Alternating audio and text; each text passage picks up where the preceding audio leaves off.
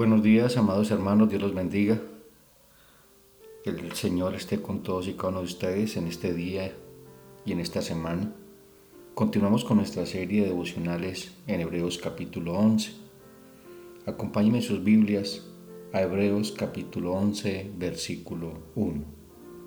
Es pues la fe, la certeza de lo que se espera, la convicción de lo que no se ve. Amados hermanos, Solo hay una cosa que puede sostenernos en los momentos de desánimo, cuando estamos a punto de volver atrás o enfriarnos. Es una renovada visión de quién es nuestro Señor Jesucristo, de lo que ha hecho por nosotros y cuáles son las consecuencias de su obra en nuestra vida. Eso es determinante, amado hermano y amada hermana, en nuestra cosmovisión y en nuestra manera de enfrentar cada día que Dios pone delante de nosotros. Necesitamos siempre esta visión. Ella es la que nos sostiene en los momentos difíciles y lo único que nos capacita para tener una visión del Señor Jesucristo es la fe en el Señor Jesucristo.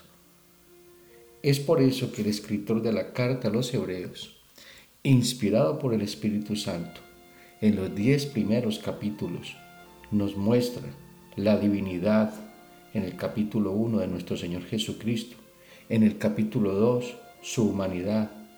En ambos capítulos la superioridad de nuestro Señor Jesucristo sobre los ángeles y portavoz o mensajero de Dios.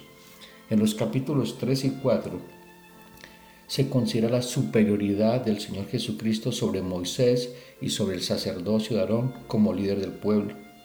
Del capítulo 5 al capítulo 10 la superioridad sobre Aarón y la casta sacerdotal del Antiguo Testamento como nuestro sumo sacerdote.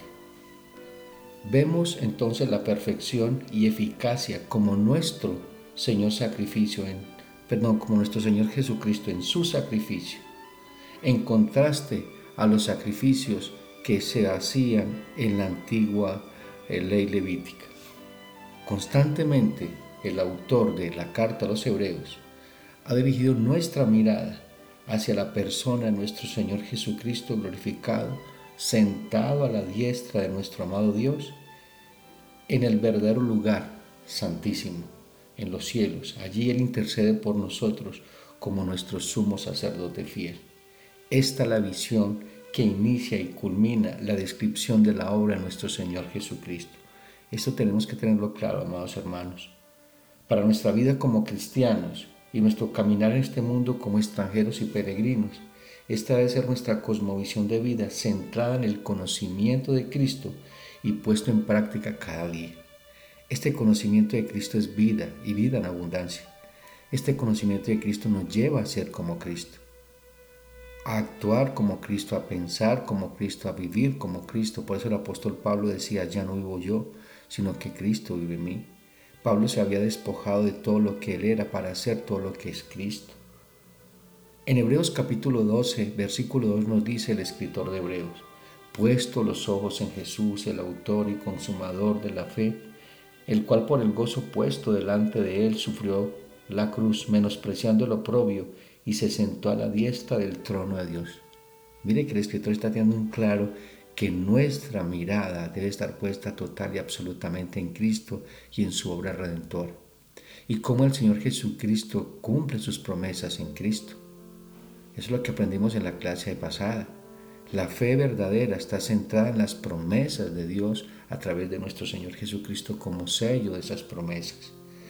La fe va más allá de un conocimiento intelectual y lo tenemos que tener claro, ya lo explicamos, ya lo explicamos.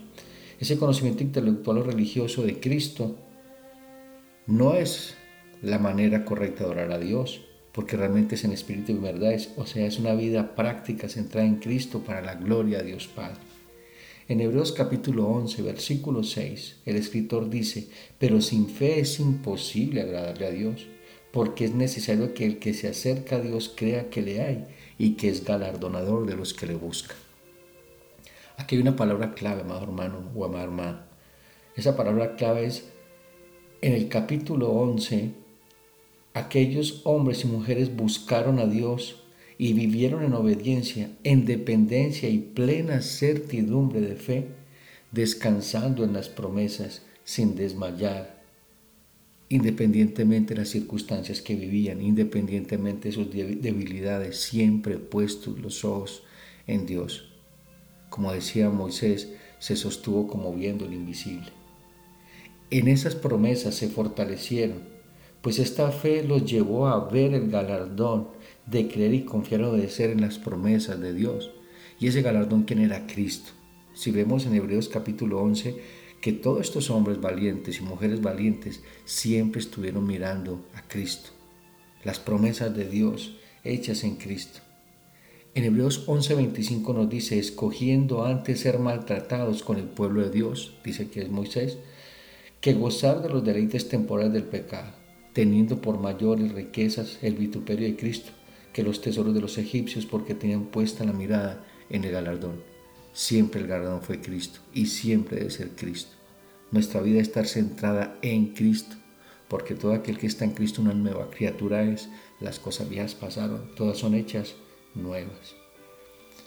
Pero nosotros nos acercamos a Dios en plena certidumbre de fe, creyendo que existe, creyendo que por la obra del Señor Jesucristo tenemos derecho de entrada a su presencia, creyendo de que Él nos recibirá con los brazos abiertos, porque hemos sido santificados, preparados para estar delante de Él por medio del Señor Jesucristo. Es por eso que el escritor de Hebreos nos dice en Hebreos 4:16, acerquémonos pues confiadamente al trono de la gracia para alcanzar misericordia y hallar gracia el oportuno socorro. Si ve cómo nos fortalecemos en los momentos de tribulación, en los momentos de prueba, cómo podemos correr con paciencia esta carrera, siempre puesto los ojos en Jesús, el autor y consumador de la fe, que es nuestro galardón, sosteniéndonos como viendo lo invisible, como dijo Moisés. Pero ¿quién es el invisible si no es realmente Cristo? Que es la manifestación del Dios Todopoderoso, es la imagen del Dios invisible, es nuestro amado Señor Jesucristo.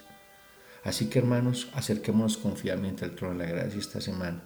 Demos la buena batalla la fe. No desmayemos en medio de las tribulaciones, en medio de las pruebas, en medio de las dificultades que vivimos, sabiendo de que Dios está en control, de que Él es soberano, de que nos sostiene con su mano poderosa.